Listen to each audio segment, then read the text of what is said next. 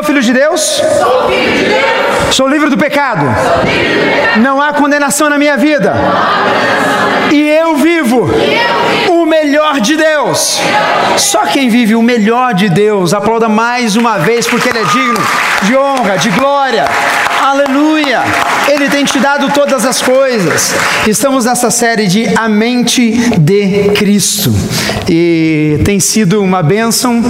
Fizemos a nossa primeira palavra domingo passado e hoje eu tenho convicção que não será diferente. Eu gostaria que, antes de mais nada, você fechasse os seus olhos, abaixasse sua cabeça. E eu queria fazer uma oração com você. Pai, obrigado, Deus, por essa noite. Obrigado, Pai, pela tua palavra que é a verdade. Obrigado, Senhor, porque o Senhor tem, Deus amado, feito grandes coisas em nós. Eu peço a Ti que o Senhor esteja dando clareza, Deus, abrindo os olhos espirituais dos teus filhos e que eles possam, Pai amado, nessa noite receber, Pai, a boa semente da palavra e que Deus que haja corações aqui dispostos, Deus, corações bons, Pai amado, aonde a tua semente vai cair e vai dar fruto e muito fruto em nome de Jesus. Jesus. Amém. Quantos creem, digam amém. Amém. Amém. Irmãos, bênção está no meio do povo de Deus. Quantos gostam de vir à igreja, diga amém. Amém. Ah, né? E quando a gente fala em vir à igreja, é estar reunido com a igreja. Né? A gente tem ensinado aqui que a igreja não é o templo, não é as paredes desse local, que não é a altura desse local. Nós nos reunimos como igreja de Jesus. Né? Se todos nós saímos daqui agora, a igreja deixou deixou o building, né? Não há mais a igreja, porque a igreja saiu. Então nós, nossa, nossa reunião, a congregação dos santos, ali a presença de Deus, ali o Senhor habita. E é muito bom, Jesus falou: onde dois ou três estiverem reunidos em meu nome, ali eu estarei. Eu queria que antes de mais nada você olhasse para o irmão do outro lado e falasse: olha, Jesus está aqui, filho, né? Avisa ele, né? Por quê? Porque o Senhor Jesus, ele se move, ele vem no meio da sua igreja. Eu gostaria que você abrisse sua Bíblia no Evangelho de Lucas, capítulo 3, versículo 21 e 22. Nós começamos semana passada ah, esta série de mensagens a mente de Cristo, relembrando primeiro quem nós somos, né? Quem nós somos em Cristo. Aprendemos semana passada que nós temos que ter a consciência de quem somos nós nessa vida, né? Lembrarmos de manhã, de tarde, de noite, todos os dias, ah, aquilo que nós somos, novos nascidos, novas criaturas em Cristo. Nós também fomos ah, lembrados que nós precisamos ter o quê? Quantos lembram? Ah, pastor, não faz pergunta difícil, não sei, que nem o que eu almocei ontem, né? Nós depois temos que ter atitude, né? Filho de Deus tem que ter atitude, ele tem que ter uma atitude proativa para onde quer que ele anda. E a terceira coisa que nós exploramos semana passada é falando sobre o tempo de Deus, né? O tempo de Deus é um negócio misterioso. O tempo de Deus, às vezes, quase nunca é o nosso, sim ou não? É, né? A gente já viu isso, que às vezes a gente faz planos, mas o Senhor tem outra resposta, o Senhor tem outra solução para a gente. E daí a gente tem que ter paciência, a gente tem que ter perseverança, a gente tem que continuar no caminho. Hoje a gente vai entrar na mensagem, segunda mensagem desta série, falando sobre três tópicos, três tópicos que fazem parte e eu gosto muito de pensar nesta palavra é que como seria Jesus na minha vida, na tua vida, se o Mestre Jesus estivesse vivendo a vida que você vive hoje, quais seriam as reações dele? Quais seriam os posicionamentos dele? Qual seria a resposta na língua dele? Qual seria a resposta de atitude dele? Seria que igual ao que você está tendo, ao que eu estou tendo, ou seria um pouquinho diferente? E através da luz da palavra, hoje a gente vai ver três exemplos, começando em Lucas, capítulo 3, versículo 21. E o texto bíblico diz assim: Quando todo o povo estava sendo batizado, também Jesus o foi.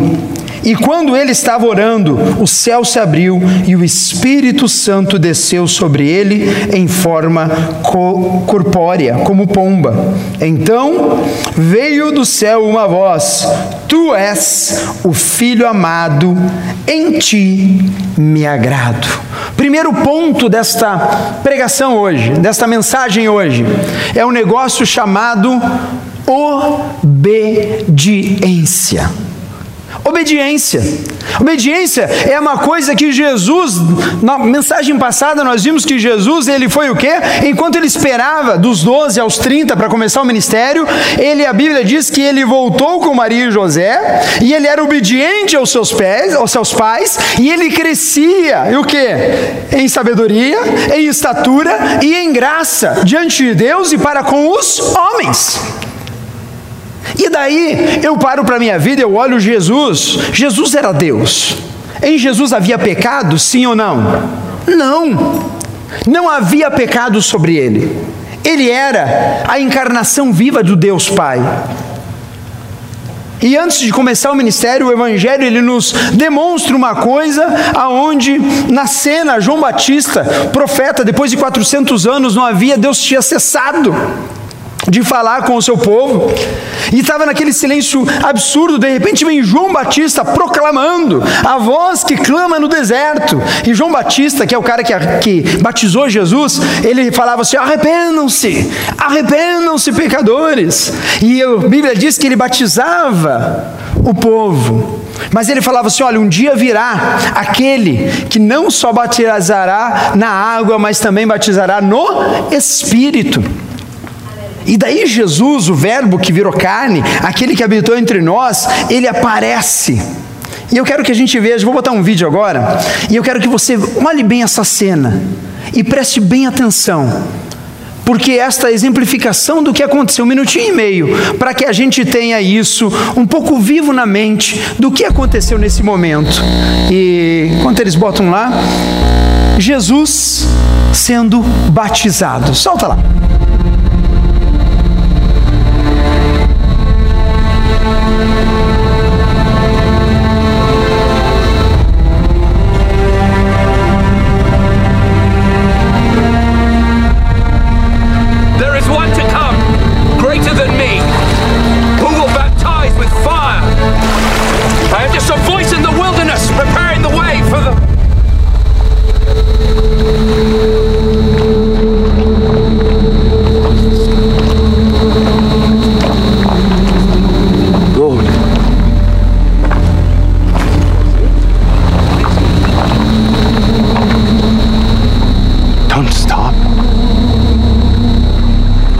I need you to baptize me.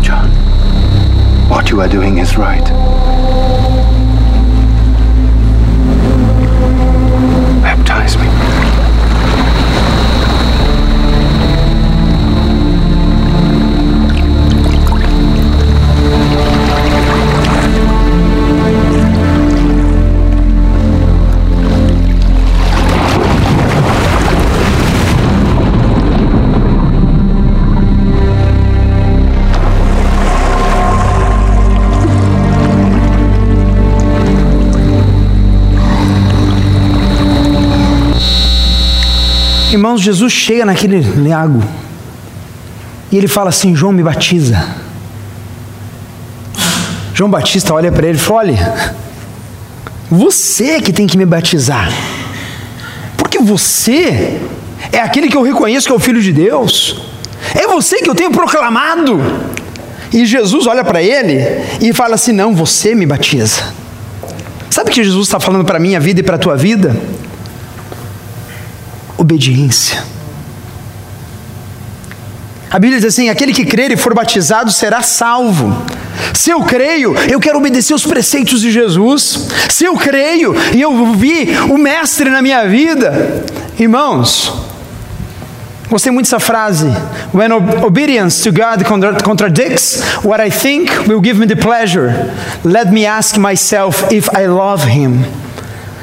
Se a obediência a Deus contradiz aquilo que eu sinto prazer, eu tenho que me perguntar: será que eu mesmo amo a Deus?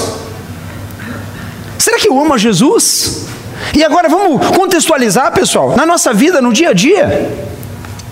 Quantos preceitos a palavra do Senhor nos dá? Quantas questões do dia a dia a gente se depara com confrontos que a palavra do Senhor nos dá orientações e a gente muitas vezes fica em dúvida: será que eu faço? Será que eu não faço? Será que eu sigo na fé ou será que eu não sigo na fé? Será que eu vou aceitar propina ou será que eu não vou aceitar propina? Será que eu vou falsificar um documento ou será que eu não vou falsificar o documento? Será que eu vou falar uma mentira ou será que eu vou stand? Eu vou ficar na verdade. Deus nos chama para obedecer ao Senhor todos os dias.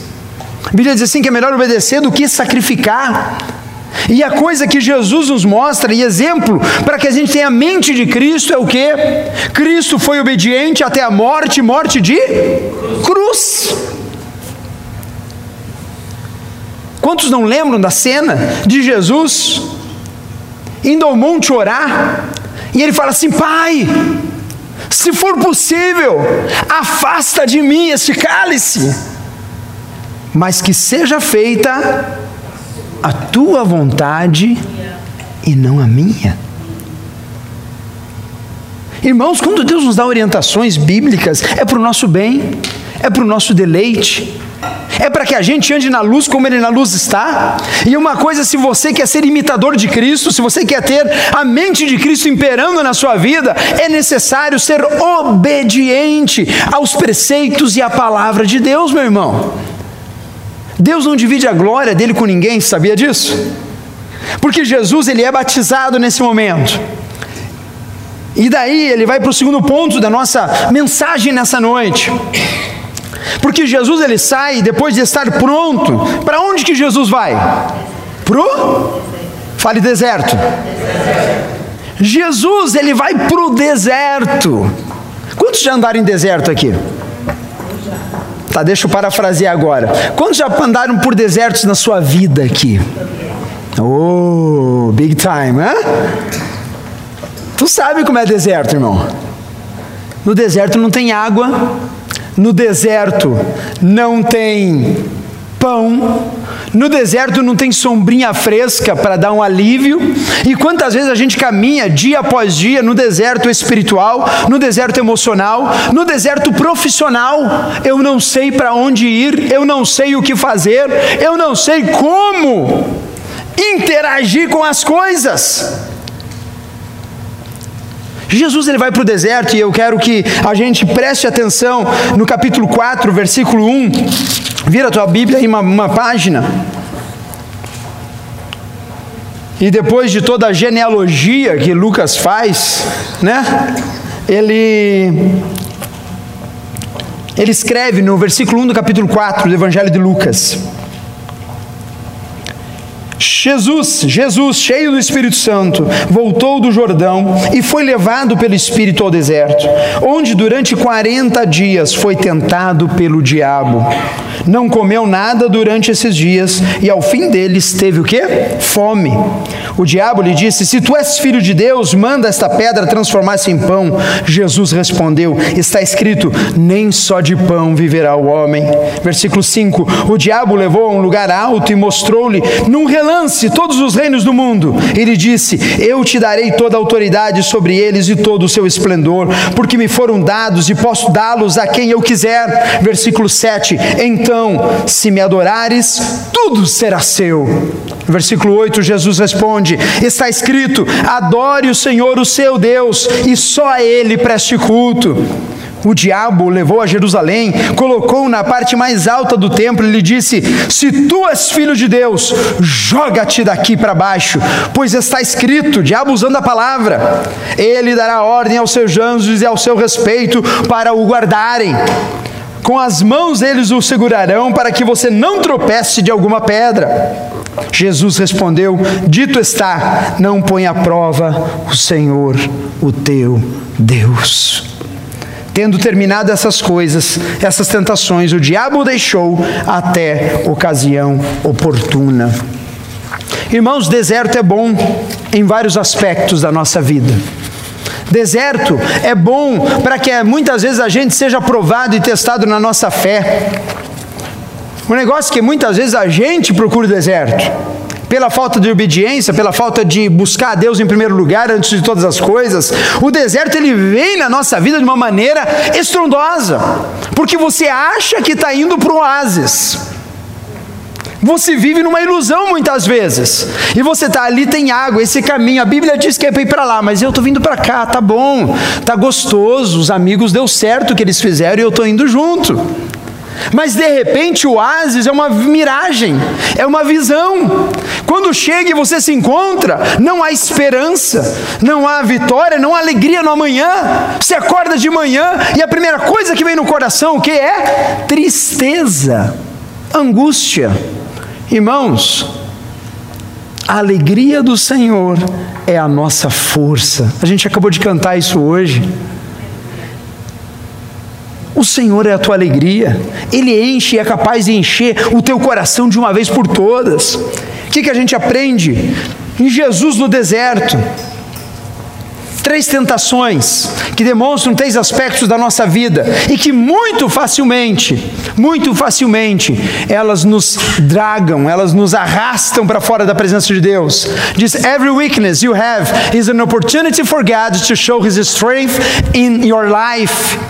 Cada fraqueza que você está tendo e passando, cada dificuldade, é uma oportunidade de mostrar a Deus, mostrar a força dele na sua vida. Quantos creem nisso? Diga amém. amém. Irmãos, cada vez que eu passo algo difícil, algo tremendo, algo que eu não consigo, é uma oportunidade de eu me voltar a Deus e falar: Senhor, o Senhor é minha força, eu não tenho poder, mas o Senhor é o Todo-Poderoso.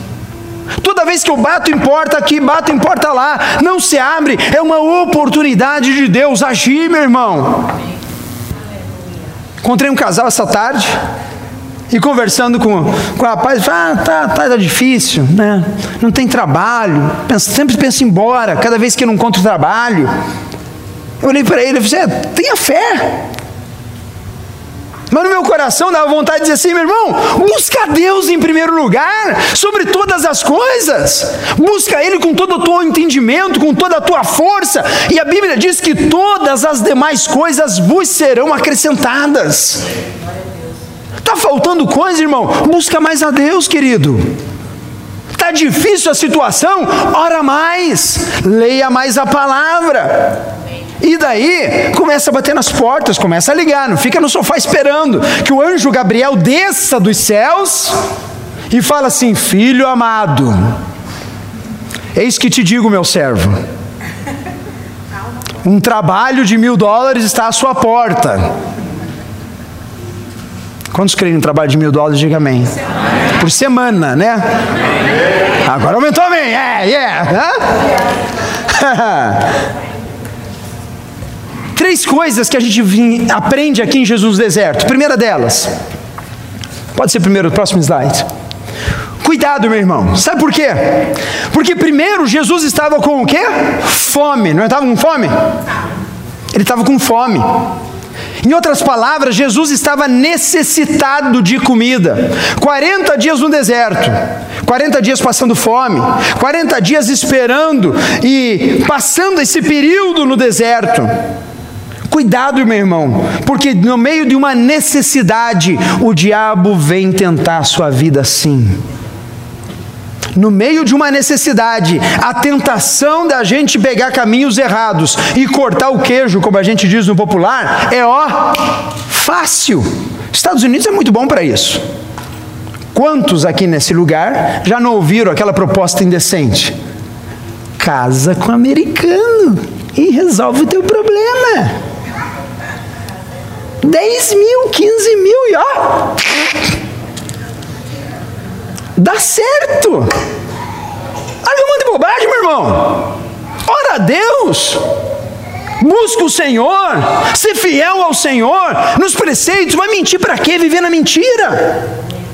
Como diria o ditado, mentira tem o quê? Perna curta, né? Essa você sabe, né? Mas a Bíblia diz também que o pai da mentira é o diabo é Satanás. Ele é o pai da mentira, ele é mentiroso desde o princípio. Por isso, irmãos, não entre em ondas que não sejam ondas bíblicas, não, não entre em princípios que não sejam princípios de Deus na sua vida. Ande na verdade, fale a verdade, caminhe na clareza do Senhor Jesus na tua vida em nome do Senhor. Cuidado com as necessidades. Jesus ele fala assim: olhe, trazei a mim todas as suas petições, buscai a mim, encontrareis. Batei e abri-se-vos-á. A Bíblia está cheia de alertas para a minha vida. Cuidado no meio da necessidade, porque como o diabo veio para Jesus, ele vem também na minha vida e vem na tua vida. Ordene que vire pedra em pão. Tu não é filho de Deus? Tu não é o cara que conhece lá? E Jesus dá uma resposta certeira. Ele fala assim: nem só de pão viverá o homem. Segunda coisa que a gente aprende nesse deserto: ganância. Cuidado com a ganância aqui nos Estados Unidos. Cuidado com a ganância em qualquer lugar no mundo. Mas nesse país, cuidado. A gente ora para o irmão que abre as portas, a gente ajuda. E daqui a pouco o business está tão grande que não dá mais tempo de vir na igreja, irmão. Não dá tempo mais de ir na reunião de oração, não dá tempo de ir aqui, não dá tempo de ir lá.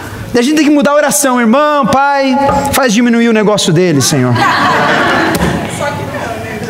A gente não faz isso, irmão, você está deixando. Mas e a ganância? A gente faz com o quê, irmão? No dólar a gente ganha em hora. Tu, tu, trabalhar mais duas horas é mais tanto. Trabalhar mais não sei o que é mais tanto. E daqui a pouco eu trabalho aqui, trabalho lá, trabalho acolá. E o meu tempo que eu devia priorizar, botar no lugar, colocar Deus em primeiro lugar, eu começo a deixar de lado. Sabe por quê, irmão? Não é porque tu precisa, é porque a ganância bate a porta. Porque é melhor ter 200 do que 100. E é melhor ter 500 do que 200. Quantos concordam? Diga amém. Não é pecado, é verdade, é melhor. E ter mil. Hã? Amém, Jesus, só assim. Mas de dar mil não fica satisfeito. Por quê? Porque, cara, se eu tivesse dois, eu fazia muito mais. Ah, eu fazia. Daí sim, daí sim eu ia me dedicar, daí sim eu ia fazer isso, e daí eu sim fazer aquilo. O diabo chega para Jesus, olha, tudo isso aqui, isso pode ser teu. Filho de Deus, filha de Deus, faça isso, que tudo isso pode ser teu. Aquele iate que você tanto sonhou para ter em Daytona Beach, Hã? Com a sua casa de piscina olímpica, porque piscina normal é na média, tem que ser olímpica, né? E daí no Brasil tu andava de Fusca 78 e achava bom. Chega aqui, comprou aqui o Toyota, já não está mais satisfeito. Toyotinha. Que Toyotinha, meu irmão? Vai para o Brasil lá andar de interbairros, expresso. Como é que no Rio, ônibus lá no Rio? Hã? Hã? BRT, vai pegar BRT lá no Rio, vai? Ah, tá bom, mas tu vai dar graças a Deus pelo teu Toyota 2005 que tu acha velho. Ganância, irmão, não tem limite, gente. Não tem limite a ganância do homem. Diabo vem para Jesus e fala assim: olha, todo reino eu te dou se você me adorar. E é interessante porque Jesus, ele olha a situação, ele fala assim: adore ao Senhor, o teu Deus, e só a Ele preste culto. Irmãos, nós temos que ter cuidado com as armadilhas que passam no meio do deserto, no meio das situações. Nós precisamos ter a mente de Cristo para poder ter a percepção de que Deus quer sim te abençoar, Deus quer prosperar os teus caminhos, Deus quer fazer você alguém próspero nessa terra. Quantos querem ser prósperos nessa terra? Diga amém. Amém. E não há nada errado com prosperidade, não há nada errado em você ter 10 mil dólares na conta para fazer o que você quiser. Amém, Jesus. Olha, abençoa. Ouve lá, pai, teu servo, né? Mas o problema, irmão, aqui ó, é o coração. Quer saber? Eu já trabalhei em casa. Trabalhar em casa é a pior coisa que existe na face da terra. Quando já trabalharam assim que você faz o seu horário em casa? Levanta a mão. Ah, é horrível, meu irmão. Por quê? Porque só depende de você trabalhar mais se tu está em casa. E para parar de trabalhar para fazer qualquer outra coisa? Se você pode ganhar dinheiro em casa. E está lá, as horas disponíveis. Você faz quando se quiser. Tu pega serviço quando se quiser. Irmãos, cuidado com a ganância. Jesus nos dá uma lição preciosa nessa noite. Cheque o teu coração diariamente. Não troque as prioridades. Adorar somente ao Senhor teu Deus. As coisas desse mundo, elas são muito vistosas aos nossos olhos. O carro zero desse ano é melhor do que o do ano passado, eu te garanto. A casa maior é melhor do que a outra, mas tenha cuidado para que você não inverta as suas prioridades, para que você não preste culto a outra coisa a não ser o seu Deus, amém? amém. Quantos concordam? Digo amém. amém. Terceira coisa, autoconfiança, entre aspas, sem Deus. Se pegar o texto, no terceira tentação de Jesus, ele fala assim: olha, o diabo levou a, Jerusalém, versículo 9: o diabo levou a Jerusalém, colocou na parte mais alta do templo e disse: Se és filho de Deus, e sempre tem um desafio, né, irmãos? Se tu é bom mesmo, se você é um bom profissional, se você acredita em você mesmo, se você acredita no seu taco, né? Joga-te daqui para baixo, pois está escrito: Ele dará ordens aos seus anjos ao seu respeito para o guardarem. Com as mãos eles o segurarão para que você não tropece em alguma pedra. Irmão, é a mesma coisa que dizer assim: Eu sou filho de Deus, sou livre de toda culpa, e eu vou andar 120 milhas na Turnpike, e nada vai acontecer comigo. Vá nessa. Tu vá nessa, irmão, que tu vai encontrar um xerife no meio do caminho. Mas vai mesmo. Isso se não bateu o carro antes, né? Cuidado com a autoconfiança sem Deus. Porque Jesus, que era Deus, ele responde a Satanás, ele fala o quê? Ele diz assim: Não ponha à prova o Senhor, o teu Deus. Em outras palavras, irmãos, eu tenho um caminhar com Deus aonde eu diálogo com o Senhor. Senhor, eu preciso de sinais do Senhor, eu preciso de provas do Senhor, eu preciso que o Senhor fale comigo alguma coisa. E that's okay muito bom. Temos um relacionamento com Deus aonde a gente, Deus, me dá um sinal, Pai, eu preciso. Isso é uma coisa. E dá tudo bem. Nós temos relacionamento com Deus, temos intimidades com o Pai. Nós precisamos e devemos caminhar nesse relacionamento diário. O problema, irmãos, é dizer e fazer coisas que estão totalmente fora dos princípios de Deus. E dizer assim: não, Deus vai me proteger vou falsificar meu social, Deus vai me abençoar. Não vai, irmão, desculpa. E eu estou falando da nossa realidade aqui, sabe por quê? Porque a palavra de Deus é para nós. É a mesma coisa que o irmão no Brasil que está assistindo agora vai declarar imposto de renda e sonega tudo, né? Tudo e mais um pouco. Irmãos, o que é certo é certo, o que é errado é errado. A gente não pode cair no erro de muitas vezes achar que Deus vai cobrir todas as minhas falhas e todas as minhas inconsequências só porque eu sou filho de Deus. Eu ganho 500 e assumo uma prestação de 700. Ah, Deus vai me abençoar. Pô, irmão, desculpa aí, está tentando a Deus. Por quê? Porque Deus te deu cérebro, Deus te deu inteligência para olhar o papel, calcular, fazer um cálculo, fazer um planejamento e caminhar debaixo da orientação do Senhor. E quando o Senhor, na graça dele, ele achar que você merece aquele milhão de dólares e ele derramar sobre a sua vida um milhão de dólares, aleluia. Nossa, pouca fé, né? O povo, né? Dois falaram amém, o resto ficou assim. Eu falo amém ou não falo? Será que, será que é para falar? Não sei. Vou repetir a frase. E quando Deus olhar para a tua vida, achar graça na sua vida e te abençoar com um milhão de dólares na sua conta, Amém. aleluia!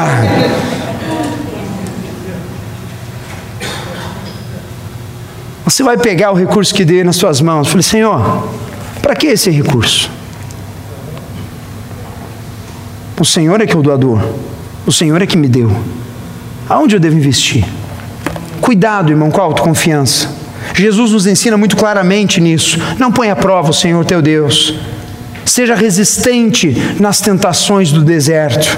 Tenha a mente de Cristo na sua vida, em nome de Jesus. E é isso que Ele faria na tua vida, no teu lugar, nos teus pés. Amém? Amém? Terceiro e último ponto. E esse é maravilhoso porque mexe com todos nós. Por quê? Porque o texto segue.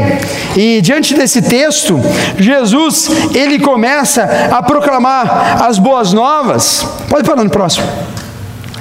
E ele, guess what? Jesus é rejeitado.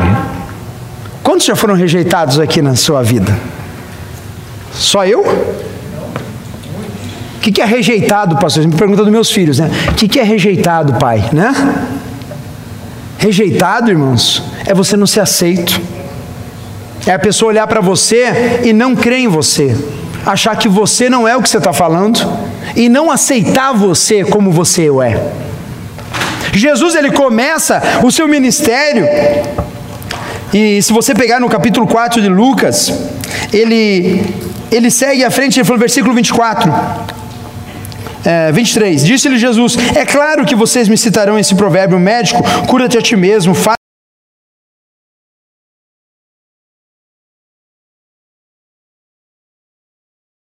encontrou o lugar onde está escrito: E o Senhor, e o Espírito do Senhor está sobre mim, porque ele me ungiu para pregar as boas novas aos pobres, e ele me enviou para proclamar liberdade aos presos e recuperação da vista aos cegos, para libertar os oprimidos e proclamar o ano da graça do Senhor.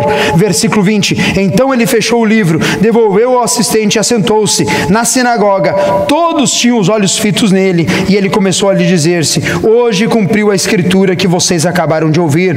Todos falavam bem dele e estavam admirados com as palavras da graça que saíam de seus lábios, mas perguntavam: Não é este o filho de José? E Jesus lhe disse: É claro que vocês me citarão este provérbio médico: cura-te a ti mesmo, faz aqui a tua terra. E ouvimos o que fizeste em Cafarnaum. Continuou ele: Digo-lhes a verdade: nenhum profeta é aceito na sua terra. Asseguro-lhes que havia muitas viúvas em Israel no tempo de Elias, quando o céu foi fechado por três anos e meio, e houve uma grande fome em toda a terra. Contudo, Elias não foi enviado a nenhuma delas, senão a uma viúva de Serepta, na região de Sidom. Também também haviam muitos leprosos em Israel no tempo de Eliseu, o profeta. Todavia, nenhum deles foi purificado, somente Naamã, o sírio. Todos os que estavam na sinagoga ficaram furiosos quando ouviram isso. Levantaram-se e fizeram o quê? Quantos estão vivos, digam amém.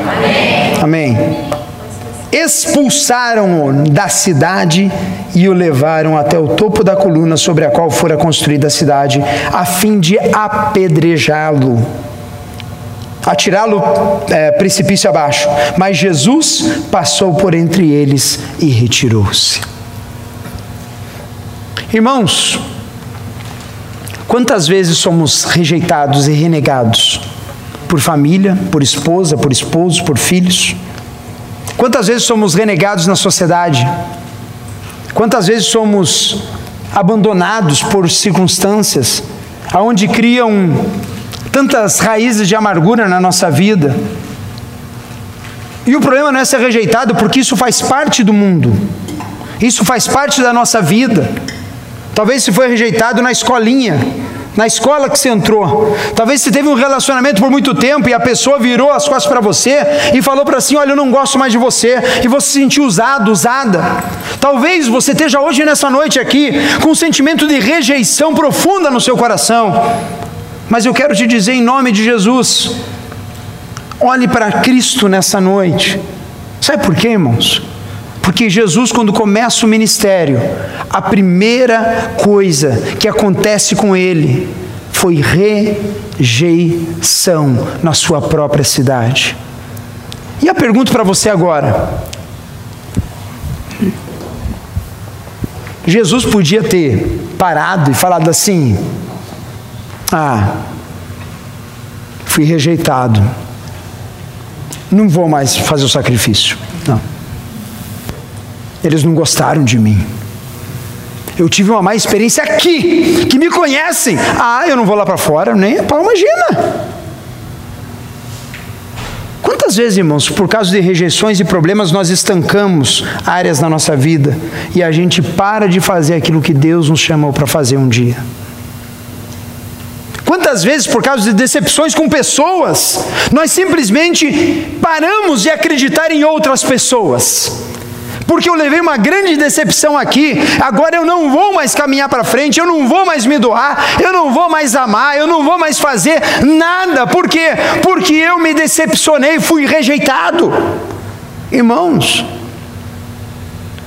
a mente de Cristo nos mostra hoje que Jesus, ele foi pregar em Nazaré. Ele levantou, ele começou a executar aquilo que ele foi chamado para fazer. Mas guess what? Mesmo em meio à rejeição, ele fez aquilo que ele tinha que fazer, e ele não parou na sua vida, ele não ficou estancado, ele não ficou renegando o ministério, muito pelo contrário, ele começa e ele sai de lá, e ele começa a curar os enfermos, ele começa a proclamar o reino dos céus, ele começa a fazer aquilo para qual Deus o enviou nesta terra. Meu irmão, nunca fique parado no meio de uma rejeição. Nunca fique estancado numa má experiência. Nunca tome uma experiência, uma pancada, uma coisa que você levou, que te torne uma barreira para que você possa caminhar para frente. Sabe por quê? Porque temos a mente de Cristo, aleluia. Nós temos a capacidade do Santo Espírito de Deus em nossa vida. Nada, o apóstolo Paulo fala que nada pode nos separar do amor de Deus. Será tribulação, será dificuldade, será uma rejeição, será um complexo interior que está no meu coração e eu estou aqui hoje e aquilo pulsa, pulsa, pulsa, pulsa. Porque o Espírito Santo de Deus está falando é comigo e com você. E Deus hoje está te chamando, saia de onde você está, tome uma atitude, libere perdão, entregue isso a mim, porque o meu fardo é leve e o teu está pesado, irmão. O teu está pesado e está te impedindo de caminhar e cumprir o propósito para qual Ele te chamou. Quantas vezes estamos embolados nestas coisas? João 1, 11 fala assim: Ele veio para o que era seu e os seus não o receberam. Jesus veio para aqueles que eram dele, o povo judeu, e eles não o receberam. Salmo 118, 22 e 23 fala assim: A pedra que os construtores rejeitaram, essa veio a ser a pedra principal, angular. Isto procede do Senhor e é maravilhoso aos nossos olhos. Jesus sofreu rejeição? Sim. Jesus sabe o que está no teu coração? Sim. O Senhor sabe o teu choro? Sim. O Senhor sabe a tua ofensa? Sim. Mas Ele levou sobre si toda a dor. Aleluia. Ele levou sobre si todo o peso, toda a culpa, para que você e eu hoje andássemos na liberdade do Espírito Santo de Deus. Quantos creem, digam amém. amém. As rejeições não impediram o mestre de seguir o propósito. As negativas não colocaram Jesus em depressão, em desânimo, jogando a toalha. As rejeições não fizeram ele culpar os judeus. Essa é boa, né, irmãos?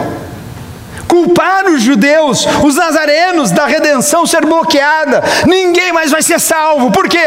Fui rejeitado. Hum. Magoei.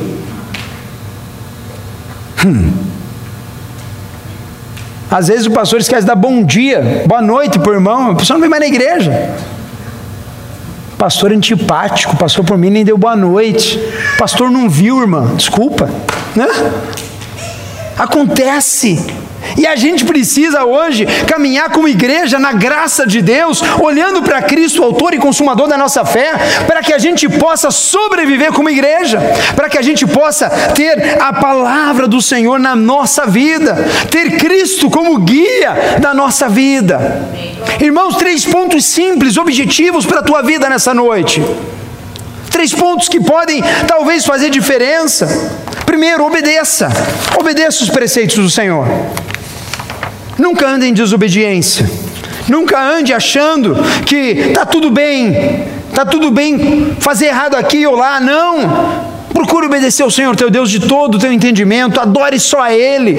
Está no meio do deserto nessa noite, em nome de Jesus, não ceda às tentações do diabo, não ceda às tentações da dureza da vida, não ceda às tentações que te fazem propostas indecentes. Em nome de Jesus. E por último, essa rejeição que você tem hoje, entregue na cruz de Cristo. Sabe por quê? Porque o propósito de Deus na nossa vida, hoje, é que você resplandeça a luz de Cristo. Tem uma história maravilhosa. Diz que muitos anos atrás, alguns garimpeiros estavam há meses à procura de ouro, num garimpo. E um deles encontrou uma área que tinha muito ouro. E eles trabalharam muito arduamente com mais dois ou três homens. Só que não contaram nada para ninguém. Chegou um momento que o suprimento acabou. E eles falaram assim: olha, a gente precisa ir na cidade. Precisamos ir na cidade comprar mantimento. Mas vamos fazer o seguinte: não vamos contar para ninguém que nós encontramos ouro. E assim eles combinaram um com os outros. E foram os três. Tá.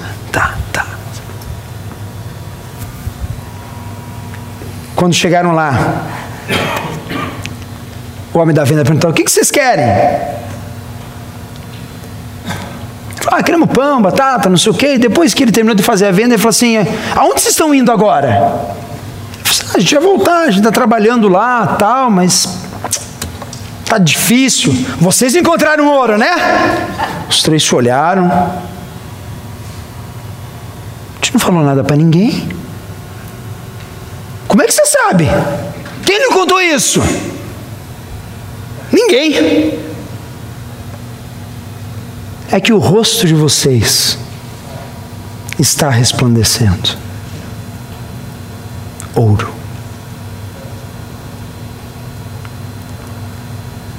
Eu gostaria muito que a nossa congregação, a nossa igreja, ela pudesse ser uma igreja que a gente resplandecesse a luz de Cristo aonde quer que a gente vá. E que a gente, sem contar nada, a gente fosse aqueles que o pessoal pergunta: Você vai à igreja? Vou, por quê? Você tem algo diferente em você. Tem algo diferente no seu olhar. Tem algo diferente na sua conversa. E não é conversa chata, né? Porque tem crente que é chato, irmãos, pelo amor de Deus. Estou falando de gente chata, inconveniente. Eu estou falando de gente que encontrou o mais precioso ouro que pode ser encontrado, que é a presença do nosso Senhor Jesus. Eu queria que você ficasse de pé em nome de Jesus.